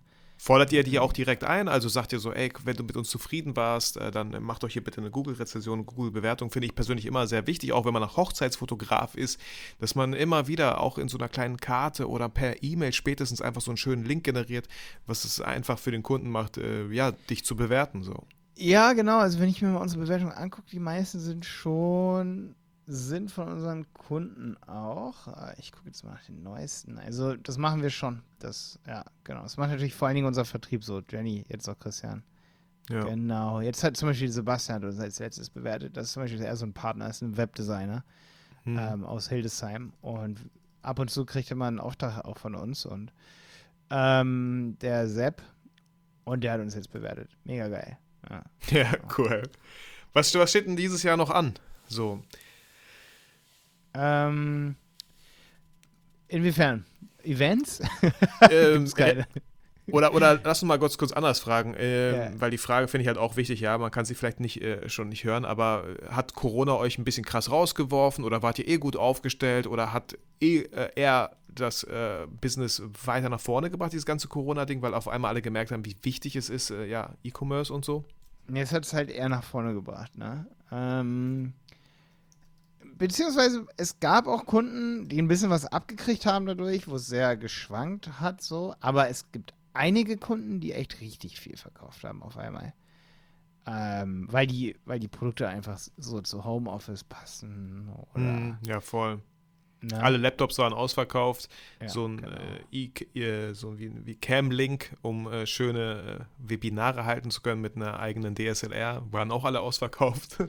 Ja, oder so Sachen für den Garten und so, da haben wir auch Kunden. Und ähm, ja, es gab ein paar, da, da war es erstmal krass. Ähm, ich glaube, das darf ich sagen, zum Beispiel, was ich auch heftig fand, der, der hat das, glaube ich, richtig gut weggesteckt, aber wir haben auch porea.eu betreuen wir auch. mhm. Der, und der hat aber auch ein B2B-Business ähm, und der verkauft halt Saunaaufgussmittel auch an äh, Schwimmbäder und so, ne? Mhm. Mhm. Ja, und das, halt- das, das war knackig, dachte ich am Anfang so, ne? Aber ähm, ich habe gestern mal bei ihm angerufen. Ich wollte ihm nicht sagen, dass ich ab September eine Sauna habe. Andreas. Und er geht aber nicht ans Telefon, aber trotzdem, neulich ähm, war, bin ich durchgekommen. Also die haben ihr Telefon auf jeden Fall noch nicht abgestellt und ähm, das B2B-Business läuft auch gut. Ähm, aber das sind so Sachen natürlich, wo man dann schon gucken muss, wo er, glaube ich, auch ähm, ich hoffe, der hackt mir jetzt nicht den Kopf ab dafür, dass ich das hier sage und wir müssen dann die Folge offline nehmen. Aber ich glaube, er war froh, dass er auch noch einen B2, B2C ähm, Vertrieb da noch an der Seite hatte Mhm. mit porea.eu, weil, weil das ist natürlich nicht so abgekackt, ne? Wie so B2B. Mhm. Also Schwimmbäder in der Corona-Zeit und Saunaaufgussmittel, Ja. nein. Auch so alles, was man da ins Wasser schmeißt, ne? Mhm. Ähm, ja. Aber B, B2C ge- ist nicht runtergegangen oder so. Ne? Im Mhm. Gegenteil, glaube ich, ist, glaube ich, sogar hochgegangen. Aber wie gesagt, wir haben jetzt so viele Kunden, dass ich nicht im Blick habe, wer wie irgendwie rankt oder. Also bei ein paar bin ich mir ganz sicher, wie es so läuft und so, weil ich da auch echt ein Interesse dran habe irgendwie. Also, ich habe auch bei, bei, bei ihm Interesse dran, ich habe da auch reingeguckt, aber boah, wenn man viele Kunden hat, dann kann man sich das auch nicht so merken. Eine Woche später ist dann immer so, boah, wie lief das jetzt bei dem in den Corona-Zeiten? Aber es gab schon einige, wo ich es ganz genau weiß, wo ich es aber jetzt nicht so raushaue. Da ist es richtig bergauf gegangen. Fieserweise haben die, weil die eh schon vorher viel bei Google ausgegeben haben, haben die, wo es richtig gut lief, die haben die höchste Förderung von Google bekommen über Google Okay. Ads. Und die, wo es gar nicht gut lief, ähm, die haben leider die kleinsten Förderungen bekommen. Ja, ja. Aber ja, das war automatisiert bei Google ähm, Ads, deswegen, das war wahrscheinlich auch nicht irgendwie. Ja, da. Das hat Google Ja, wie gesagt, die Frage, so was, was, was steht denn dieses Jahr noch an? So, vielleicht so eine Abschlussfrage, wa- was für Projekte stehen an, was für Kunden, die ihr betreut, äh, irgendwelche Kampagnen, äh, wo, wo wirklich Foto, Video noch irgendwie groß ist oder so. Ähm, Ja, also, was jetzt auf jeden Fall ansteht, ist, dass ich möchte unsere Kurse updaten auf Website-Piloten. Da stecke ich sehr viel Zeit rein. Da mache ich dieses Jahr auf jeden Fall noch viel. Ähm, weil ich habe vor drei Jahren mal einen Facebook-Kurs gemacht und da sind einige Sachen, weil Facebook sein Interface geändert hat, nicht mehr so aktuell. Da will ich richtig reinhauen. Dann ähm, für mich im Content-Marketing-Bereich bin ich sehr gespannt. Habe ich jetzt vorbestellt, habe ich dir schon im Vorgespräch äh, gesagt. Da tobe ich mich aus mit der 7S3 von Sony. Jetzt kommt ja auch die ähm, R5 und R6 raus von, von Canon. Ne? Da bin ich sehr gespannt. Da habe ich richtig Bock drauf, mit rum zu experimentieren, was, was Videos angeht, unsere Videoqualität. Ähm, wir, was auch noch ansteht bei mir so im Content-Marketing-Bereich, ist, dass wir gemerkt haben, dass Malte Helmholt YouTube einfach die Zielgruppe so fragmentiert ist. Wir wollen auch noch YouTube-Kanäle starten. Einmal auf jeden Fall einen YouTube-Kanal zu unserem E-Commerce-Podcast, der Handel 4.0. Da kannst du übrigens, wenn du irgendwas mit E-Commerce zu tun hast und du willst mehr von uns kennenlernen, unsere Agentur kennenlernen oder so, da mache ich, da kannst du dir auch ein bisschen was von abgucken. Das ist absolutes Employee-Branding, das ich da mache. Weil zum Beispiel gestern habe ich eine Folge aufgene aufgenommen mit Evelyn. Evelyn ist seit drei Tagen bei uns im Team. Dann mache ich eine Folge mit Maxi. Da kann sich jeder davon überzeugen, dass Maxi ein maximal cooler Typ ist. ähm, und das sind alles Mitarbeiter bei uns, alles Kollegen. Und dann kann man irgendwie die Agentur machen wir dadurch voll greifbar. mhm. Und ich finde, Podcast hat auch was mit, mit Bildern zu tun, weil für jede Folge, die wir machen, machen wir mit Martin zusammen coole Bilder. Zum Beispiel das mit Maxi und mir zusammen auf dem Fahrrad, wo wir über Bike, E-Commerce, Fahrräder reden. Weil du kannst deinen Podcast sehr schwer sonst promoten auf Instagram. Da nehmen wir zum Beispiel die Headliner-App, um die Waveform drüber zu klatschen. Aber du brauchst irgendwie noch ein geiles Bild dazu. Ja? Und mhm. da ist es super wichtig, einen Fotograf an der Seite zu haben als Agentur, wenn man auch was im Bereich Podcasting machen oder im Bereich Video. Auch im Bereich Video, zum Beispiel mein, mein, ähm, mein Teaser-Banner, mein, mein, wie nennt man das hier? Die letzten 20 Sekunden, das ist dieses Outro, ne? Outro, so, genau. Ja, da habe ich zum Beispiel auch ein cooles Bild, das Martin gemacht hat. Und dann habe ich ein Bild mit mehreren T-Shirts von mir, irgendwie, was ich dann, je nachdem, welches T-Shirt ich im Video trage und so, dass es irgendwie so richtig konsistent geil wirkt irgendwie. Ähm, genau. Also da kann man immer einen Fotografen gebrauchen, dass man eben mehrere Shootings hat und nicht nur so ein langweiliges Shooting. Ja, genau. Man kann natürlich auch viel selber machen. Natürlich, wenn man sich die Basics irgendwie raufrafft, ähm, drauf rafft, dann kann man auch super viel. Also wenn ich sehe, was mein Samsung S20 hier für Bilder rausschießt, mhm. komme ich manchmal nicht klar. Das sind geile Bilder, auf jeden Fall. Ähm, man muss aber sagen, wenn man recht, recht, richtig geilen Look bekommen möchte, dann ist es natürlich auch cool, wenn man irgendwie eine richtig geile Vollformatkamera hat oder so. Gerade wenn man, wenn man Indoor-Bilder macht, das ist auch nochmal wichtig, so in einer Agentur zum Beispiel. Da brauchst du auf jeden Fall, finde ich, einfach weil du so schwierige Lichtverhältnisse hast.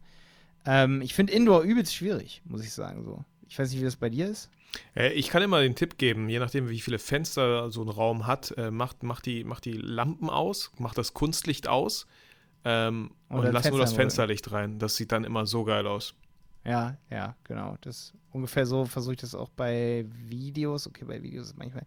Bei Videos ist es schwierig. Weil, weil bei Videos, ähm, ich nehme zum Beispiel ab und zu zu Hause mein Video auf und dann hast du das Fenster im Hintergrund und dann siehst du wirklich, wenn du durchs Video gehst, da kannst du keinen konsistenten Weißabgleich oder so mehr machen. Ja, Fenster im Hintergrund ist halt uncool. Also Fenster im Vorder-, also ne. Nee, meine ich, mein ich Fenster hinter der Ach Kamera. So. Das, ah, ja, ja, klar, okay. Mhm. Nicht vor der Kamera. Nee, ja, auf gar keinen Fall. Das auch noch, es ist Sonne ja. kommt raus, Sonne geht weg und so, das ist natürlich schwierig. Ne? Da ist natürlich so eine Softbox nicht schlecht und dann einfach mal die Jalousien zuziehen. Ja. Ey, wieder, ich hätte auch noch ein paar Sachen, was das Sortieren der Bilder angeht und so, wo wir echt noch drüber reden können. Ey, sehr gerne, ähm, hau raus. Ich müsste nur ganz kurz auf die Toilette und dann muss das hier geschnitten werden. Ach so, okay, Thema, ich ne? auch. Dann schneiden wir das gleich hier. Ja.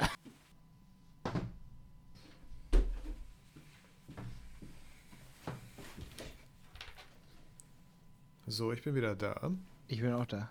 Okay. Wollten, wolltest du dann weiter reden über, über Bildsortierung oder so? Ja, voll. Ich kann dir mal kurz vorstellen jetzt hier, weil das haben wir auch im Vorgespräch schon gesagt, dass es interessant wäre, weil das macht mir echt oft Kopfschmerzen, aber ich habe auch mhm. inzwischen einen geilen Prozess, was, was das Sortieren der Bilder angeht.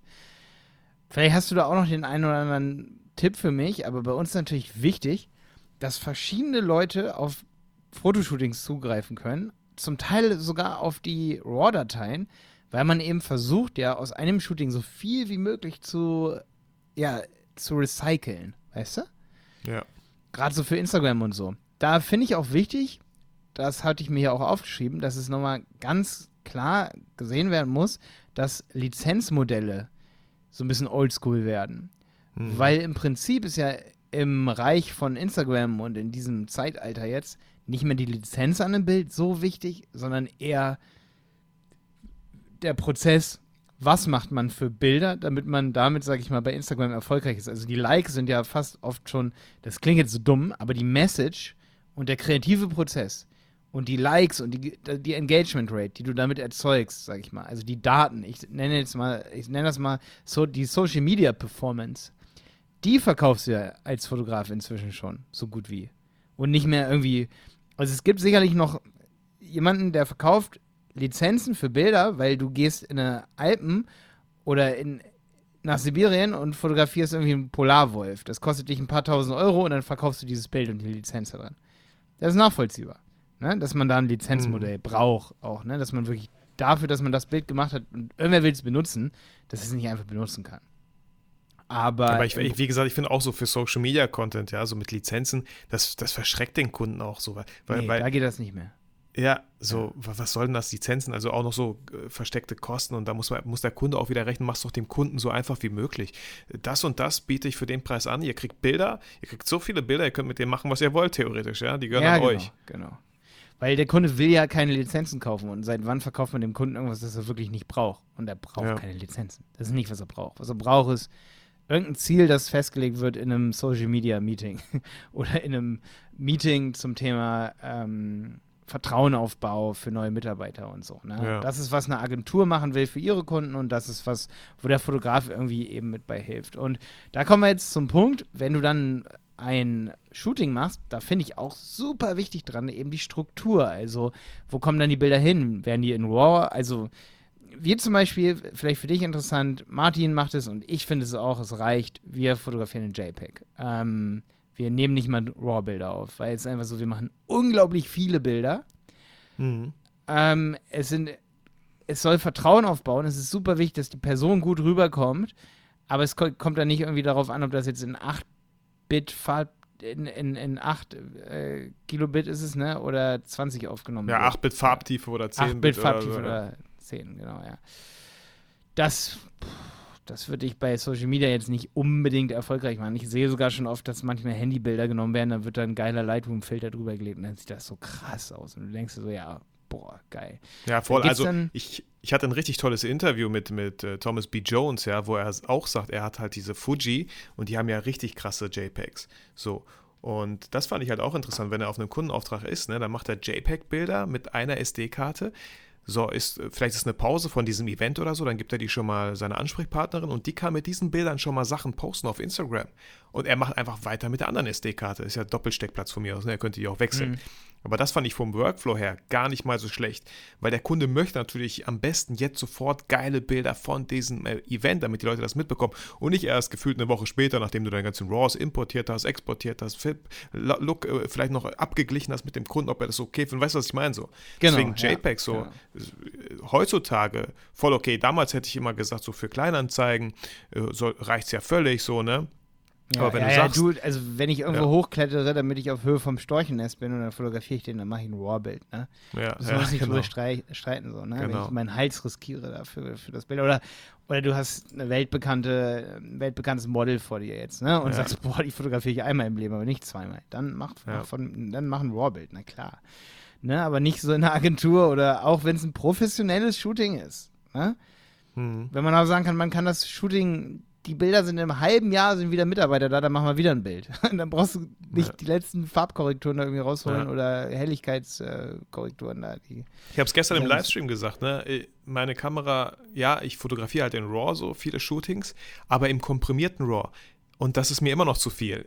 Ich würde gerne in RAW, aber so ein Bild ist 25 Megabyte groß. Unkomprimiert sind es 50 Megabyte. Ich brauche kein Bild, was 50 Megabyte groß ist. Das ist so viel Datenmüll dann auf meinem, auf meinem Rechner, das macht dann noch keinen. Spaß mehr, das zu öffnen und so. Nee, gar nicht, genau. Auch die Bearbeitung nicht so. Auch das Sichten macht keinen Spaß, weil er jedes Mal 50 Megabyte Daten äh, rechnen muss. Lightroom zum Beispiel, was nicht die, Genau, schnell, äh, was ja, nicht die ja. schnellste Software ist. So. Ja, wenn du dann immer das nächste Bild öffnest, um sie zu vergleichen, dann dauert das schon. Ja. Dann ist man abgefuckt dann irgendwie, ne? Mit meiner Canon 5D Mark II habe ich so oft Hochzeiten im RAW 2 fotografiert. Das war das kleinste RAW. Da waren die Bilder 10 Megabyte groß. Ja, vielleicht hätte ich RAW 1 auch mal wählen sollen, aber ich habe nie in RAW fotografiert. Ich brauchte kein Bild, was 30 Megabyte groß ist. Mhm. Ja, ja, ich habe das gemerkt, dass sogar der i5 iMac krasse Grafikkarte drin, selbst der lädt die RAW-Bilder jetzt nicht ultra schnell, weil Ja, ey, Computer, echt. vor allen Dingen auch die Software, also Mac und auch Windows, die sind nicht darauf optimiert, dass Bilder schnell laden.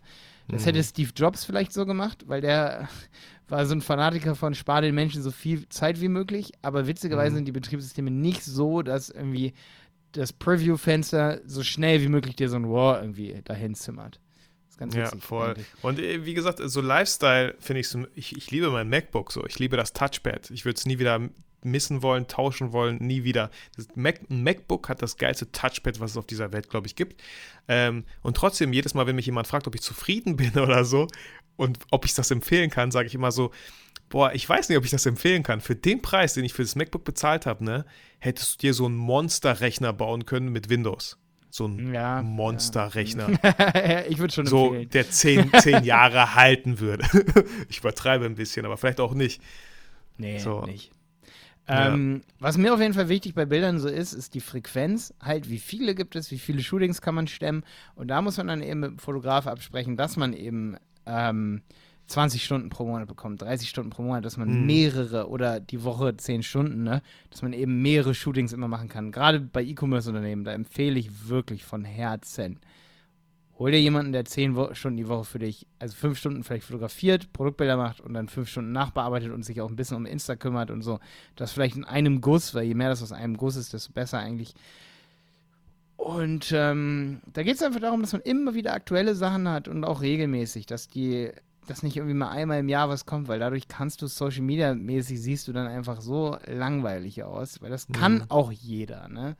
Okay, also es geht um Frequenz, es geht um Time to ähm, Deliver, sag ich mal, ne? So, also wie lange brauchst du, um das jetzt irgendwie da hoch, irgendwo hochzuladen und dem Kunden zu geben? Je, wenn das zwei Wochen dauert, das geht halt gar nicht Ja, in unserer ja, heutigen ja. Welt Heutzutage Da- nicht mehr, nein. da habe ich eine Strategie, die erzähle ich gleich. Ne, habe ich ja gesagt, Bilder sortieren kommt jetzt und auch wie wir delivern. Qualität ist natürlich wichtig und auch die Uniqueness. Also wie unique ist das Bild? Kann das jeder schießen? Da habe ich zum Mhm. Beispiel bei Instagram, da bin ich dann immer, finde ich ganz geil, wenn wir zum Beispiel eine Drohne haben. Nicht jeder bei Insta Drohnenbilder. Dann bin ich froh und sage, ey, wir waren jetzt am See, postet mal bei mir bei Insta ein Drohnenbild. Also ich poste jetzt nicht irgendwie so ein Bild von irgendwie Essen oder irgendwie sowas, auch aus der Agentur nicht. Das mache ich vielleicht mal in eine Story rein, aber ich versuche halt eine Uniqueness irgendwie reinzubringen.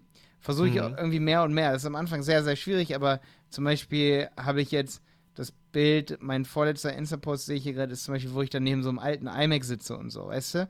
Und ganz viel Mhm. Technik um mich rum habe. Das kann auch nicht jeder einfach so nachstellen und sagen, ja, ich habe eine Social-Media-Agentur, wir haben viel Technik. Nee, zeig, was du hast. Mach, zeig einfach wirklich, was du hast. Oder ähm, jetzt Oder guck, so was Bild. dich unique macht, ne? Also was Ja. kann, könntest du machen, was kein anderer gerade so schnell machen kann, weil du einfach vielleicht die Mittel Genau. dazu hast oder so. Oder ne? Bild hier nochmal, das ist zwar schon einer her von Christian Solmecke, Jonas, Jenny und mir. Ähm, Bild von Mitarbeitern und mir. Das kann auch nicht jeder sofort nachmachen, aber nur Bilder von mir selber. Die müssen dann natürlich sehr professionell sein, weil die sind ja nicht unique. Jeder kann Bilder von sich selber liefern. Also Mhm, mhm. da ist mein Ansatz Uniqueness. Und jetzt kommt es dazu, wie kann man das so schnell wie möglich auch irgendwie zu Insta, zu Facebook, zu, zu YouTube bringen und immer auch wiederverwenden. Und da muss ich sagen, ich gucke mir, also wir bearbeiten die auch im Lightroom so und da ist der erste Prozess, wenn Martin die Bilder von der Speicherkarte holt, da haben wir, weil wir auch intern als Firma mit Google Drive arbeiten, natürlich kann man auch irgendeine andere Cloud nehmen, aber da muss ich sagen, da ist dieses Filestream, Google Drive Filestream, das arbeitet so, du tust deine Bilder dann auf dem Computer, da hast du deine gesamte Google Drive Ordnerstruktur, öffnest den Ordner, ziehst die ganzen Bilder unbearbeitet erstmal da rein. Und was dann Google Drive Filestream macht, ist, dass er die in die Google Cloud halt hochlädt und dann von deiner Festplatte löscht. Es sei denn, du machst einen Rechtsklick auf den Ordner und sagst Offline-Bereitstellung. Weil sonst würdest du die Bilder durchgehen und dann würde er immer, der ist relativ smart, der behält die dann auch noch ein paar Stunden oder bis du das nächste Mal runterfährst. Ne? Also du müsstest nicht unbedingt direkt klicken, du kannst den immer noch durchgehen und angucken. Manchmal, wenn er sie dann schon hochgeladen hat, dann lädt er sie ein bisschen länger, weil dann musst du sie erstmal wieder runterladen, ne? in dem Moment, wo du es anklickst.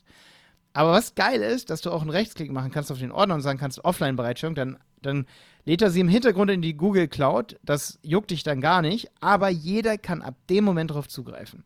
Und das Geile ist, wir haben so eine Ordnerstruktur, das ist unser Bilderpool. Und immer wenn wir für Podcast oder draußen, Team-Event, irgendwas haben, dann machen wir die Ordnerstruktur so, dass der Ordner angelegt wird, 2020 minus 08 wäre heute, jetzt haben wir nämlich August, minus 6. Und dann, so gut wie möglich, wir können keine komplizierte Datenbank dahinter setzen. Ich habe, ich, ich kann nicht zehn Jahre jetzt warten, bis irgendwer diese Podcast-Folge gehört hat und mal irgendwas programmiert hat oder drei Jahre. Das genauso ist, wie ich mir das wünsche. Wir müssen geile Namen geben und zwar sowas, wenn ich jetzt ein Shooting auf der Brücke hätte mit Jenny zusammen. Jenny, Malte, Brücke. Ähm, wenn ich einen neuen Haarschnitt habe, dann würde ich sogar Haarschnitt reinschreiben, weil dann erinnere ich mich an diese Buzzwords und gehe dann wieder in den Bilderpool und mache einfach Command F für Suchen, ne? Und dann gebe ich einen Haarschnitt und dann habe ich wieder das Shooting. Und man gewöhnt sich auch an diese Shootings, die man hatte und wenn irgendwas Prägnantes dabei war, dann bleibt einem das ja im Kopf. Und dann gibt man dieses Wort ein und wird es immer wiederfinden, weil man ja eigentlich soll deine Social Media Power, die du hast, also deine Manpower, die soll ja jeden Tag eigentlich in diese Ordner reingehen und mit denen vertraut werden, wo sind welche Bilder drin. Ja? Das heißt, ein paar Wörter, ein paar Buzzwords vom Shooting rein und dann erstmal einen Unterordner in diesen Shooting-Ordner mit, mit Roh und da kommen alle, alle Bilder rein. So, und dann, Entschuldigung, boah, ich bin gerade voll, warte. wo waren wir jetzt? Dann ziehen wir die von da in Lightroom rein. Von mir aus hast du auch noch hier so eine Lightroom Cloud, finde ich ehrlich gesagt total ätzend. Ja. Mhm. Diese Lightroom Cloud, total dumm, da was runterzuladen, ist super schwierig. Ähm, geht, aber Usability finde ich da irgendwie ein bisschen weird. Aber ist sicherlich auch nochmal ein Step nach vorne, wenn wir das noch nutzen würden. Aber dann bräuchte wirklich, dann bräuchten wir Adobe. Wir benutzen zwar partiell benutzt im Arbeitsplatz bei uns mal Adobe-Programme und wir haben mehrere ähm, Abos. Aber wir würden auch, wenn wir diese Enterprise-Abos machen würden, die sich gar nicht lohnen würden für uns als Agentur, dann würden wir halt irgendwie, ich glaube, 100 Euro pro Person oder so zahlen ähm, im Monat. Da könnten wir nochmal überlegen, ob wir das machen, weil dann könnte ja auch jeder auf die Cloud gut zugreifen. Ansonsten müsstest du dann diesen Cloud-Zugang in, irgendwie ins One-Passwort tun oder so. Und dann ist es nicht mehr so geil kollaborativ, aber denke ich drüber nach. Also, ne, dass wir das irgendwann mal in Zukunft machen.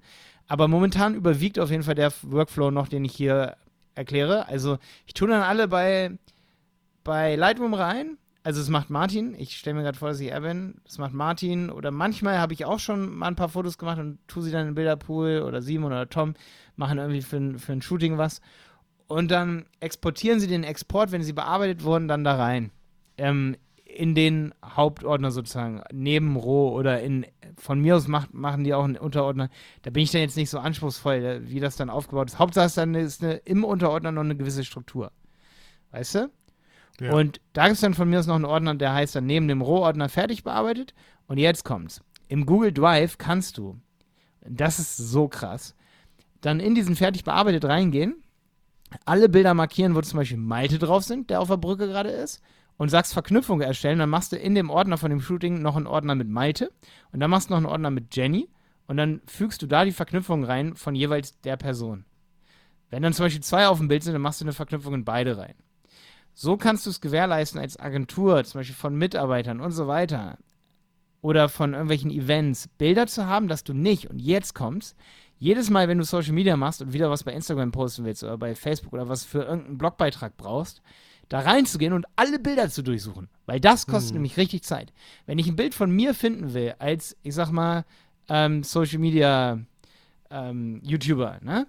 Dann will ich doch nicht erstmal alle Bilder von Jenny angucken oder von unserem Team, wo wir rumkaspern, von irgendwelchen Outtake-Bildern, bis ich dann auf mein Bild stoße. Mhm. Und, da, und wenn ich das dreimal die Woche habe, dann bin ich so abge, abgenervt, dass ich dann keinen Bock mehr auf Instagram-Bilder habe. ja. das, und, und das musste ich auch erstmal so rauskriegen und da bin ich auch total hinterher. Ich bin ansonsten so ein Chaot, ne? Aber dann bin ich echt immer so, wenn da keine Struktur ist, dann trete ich den echt auf die Füße und sage, ey, das muss sortiert werden. Und dann setze ich mich auch selber hin und sortiere das nochmal. Und da gab es schon richtig, da wäre ich dann, also es gibt selten, dass ich mal kribbelig so werde bei irgendwas, aber da bin ich wirklich richtig ja. ordnungsfanatisch, weil ich halt sehe, dass es dann geil Man funktioniert. spart super viel Zeit auch. Das spart so viel Zeit. Ja, weil Martin meinte am Anfang auch, oder meinte er neulich auch so, ja, Leute, wenn du mal ein Shooting nicht findest, dann sag doch einfach per WhatsApp Bescheid und dann, dann schicke ich mhm. dir das noch rüber. Ja, aber man braucht ja immer und immer wieder und dann braucht es irgendwer und ich möchte ja auch ihm die Zeit sparen, dass niemand ihm schreiben muss, weil das kostet wieder Zeit und das ist das, wofür am Ende dann ja auch, egal wer das bezahlt wird, aber diese Zeit, ne, die muss, das, das ist Lebenszeit, ne, um es mal so zu sagen. Ja. Und da ist halt super geil, wenn du wirklich, du kennst das auch von Urlaubsbildern, das kennt, kennt jeder von euch, wenn du einen Urlaubsbilderordner hab, hast, der verweist, da guckst du einmal nach zehn Jahren rein und sagst so, oh, weißt du noch, der Urlaub, aber du suchst da niemals ein Bild von dir raus, damit du es irgendwo benutzen kannst, weil du erstmal alle Bilder von der, vom Strand durchgehen musst, bis du dann irgendwann selber irgendwo drauf bist. Hm. So, das heißt, mein Tipp auf jeden Fall an alle Fotografen, sortier die Bilder kategorisch erstmal dann auf jeden Fall auch. Ob ja. das jetzt eine Verknüpfung ist Strand, oder du, Stadt, Pool. Genau, du hast ein Shooting oder auch verschiedene Posen dann kannst du natürlich voll kreativ sein, ne? Aber so sparst du, sag ich mal, der Agentur oder dem Unternehmen, für das du arbeitest, richtig viel Zeit. Ne? Weil das sehe ich halt bei vielen Fotografen und Shootings. Da kommt dann Ordner, da sind einfach alle, alle Bilder drin. Ja. Mhm. Aber es würde ja schon reichen, wenn die Bilder vielleicht sogar auch nach Geilheit halt sortiert sind. Einfach fünf Sterne, Stern, ne? also, zwei, genau. zwei, Sterne. Schon so. Der, das kannst du auch im Lightroom bewerten und dann erstmal die fünf Sterne rausrendern und dann und ja. dann exportieren und dann sagst du, die kommen erstmal in Ordner mit äh, super bewertet und dann der Rest. So, ne? Der Rest ist dann auch Ja. bearbeitet. Ja, und wann die meisten Unternehmen dann auch kribbelig werden, auch mein Team ist schon einmal kribbelig geworden, da wurde dann ein Bild nicht nochmal als Rohdatei abgespeichert, weil man könnte dann noch sagen, ja, wir wollen aber nur die unbearbeiteten haben. Und da ist es wirklich gut, wenn man dann vielleicht sogar mal dann den Lightroom-Katalog irgendwie daneben legt oder so, weil dann wird ein Bild als schwarz-weiß gespeichert und dann will die Social Media äh, Abteilung das aber später für ähm, in bunt haben. Ne? Ja, ja. Also da ist es wirklich sinnvoll, dann den Katalog nochmal daneben zu hauen und so. Wo ich kein Fan von bin, ist von so einem Riesenkatalog, den einer verwaltet. Weil der geht Hm. einmal kaputt und dann sind auch alle Bilder weg. ja, ja, ja. und da nicht so bräuchten dann cool. alle Zugriffe auch drauf und ich bin kein Fan von Lightroom-Katalogen. Ich weiß nicht, bist du das? Ähm, ich, hab, ich bin jetzt nicht so akribisch, ich äh, pack da die Sachen rein, ich importiere, ne, dann mache ich meine Bewertung und dann bin ich meistens auch mit einem Shooting durch. Ne? Also ich habe jetzt, ähm, ich merke jetzt gerade, wo ich immer mehr Sachen poste, die schon ein bisschen älter sind, wo ich auch auf dem Bild bin, da muss ich schon immer wieder durch Kataloge durchgehen. Hätte ich jetzt die Vorarbeit geleistet, aber damals wusste ich es nicht, dass ich sage, hey, hier, das bin ich, auf dem Bild ist, bin ich zu sehen, dann könnte ich das direkt in die Suche eingeben und ich hätte alle Bilder von mir, wo ich zu sehen bin. Da müsste ich Genau, jetzt nicht durch genau. jedes Shooting gehen und gucken, wo gibt es eigentlich Bilder von mir. Ja, und du kannst viel mehr bei Instagram und so posten. Stell dir mal vor, du hast einen Ordner, wo alle deine Bilder drin sind, die jemals von dir gemacht wurden. Ja. Das ist so super krass. Und das kannst du auch im Google Drive gewährleisten. Deswegen, bitte Unternehmen, strengt euch an. Programmiert mal was Geiles, ansonsten mache ich es. Ähm, baut was, wo du wirklich die Bilder reinziehen kannst. Ich habe auch neulich mal eine Suche gemacht, so Bildersortierprogramme, ne? Also sowas habe ich gesucht, hier so Mhm. Bildarchivprogramme, irgendwie sowas. Aber da gibt's echt neben Lightroom nichts, was so geil ist, dass du dann auch Vor allem Verknüpfungen mehrere Beispiel, Leute halt, ne? So. oder zum Beispiel mit einer Google Artificial Intelligence dahinter. Zum Beispiel bei Google Fotos, da gebe ich ja einen Kühlschrank, habe ich dir, glaube ich, gestern schon erzählt, ne? Ey, und ich finde sogar Videos, wo ein Kühlschrank drin ist. Oder wo ein Kühlschrank nur ganz dunkel irgendwo in der Mhm. Ecke hinten drin steht. Stell dir mal vor, du Mhm. gibst dann einen Vitali und findest alle Bilder von dir aus all deinen Bibliotheken. Sowas muss es Ja. geben, aber da sind wir Ja. noch nicht. Ja, das wäre cool. Genau. Ja. Ja, und das sind so, das sind so die Sachen, weil am Ende des Tages ist wirklich Bilder bringen und auch Videos bringen die USP von jedem Unternehmen an die Oberfläche, bauen Vertrauen auf, beeindrucken auch Leute und ist nicht nur für die Kundenfindung super wichtig, sondern wirklich auch fürs Mitarbeiter-Onboarding. Also das wirklich, sag ich mal, fürs Recruiting, ne? ja. was, ich, was ich halt äh, voll schade finde, wenn ich große äh, Unternehmen sehe, die halt auf Stockfotos zurückgreifen. Ich, ich weiß nicht. Also ich finde, Stockbilder haben, man, machen manchmal Sinn, aber um ein Unternehmen nach außen hin zu tragen auf Social Media, ja, es heißt ja nicht Stockmedia oder so, es heißt Social Ja, Media. Man, ja. wär, man soll ja, und genau das ist es doch so, wo ich, ich wir hatten die Agentur, für die ich gearbeitet habe, hatte auch einen Kunden, wo ich mir dachte, ey Leute, schickt mich einmal, einmal durch euer ganzes Gebäude, das war ein Riesenkunde, ähm, schickt mich da einen Tag mal durch, Alter, ihr werdet Content haben fürs ganze Jahr und müsst kein Bullshit ähm, Stockmaterial kaufen. So was nicht ihr seid, was nicht euer Unternehmen ist, was nur irgendwie Ja, voll ja äh, glamourmäßig ja. aussieht. Ja. So.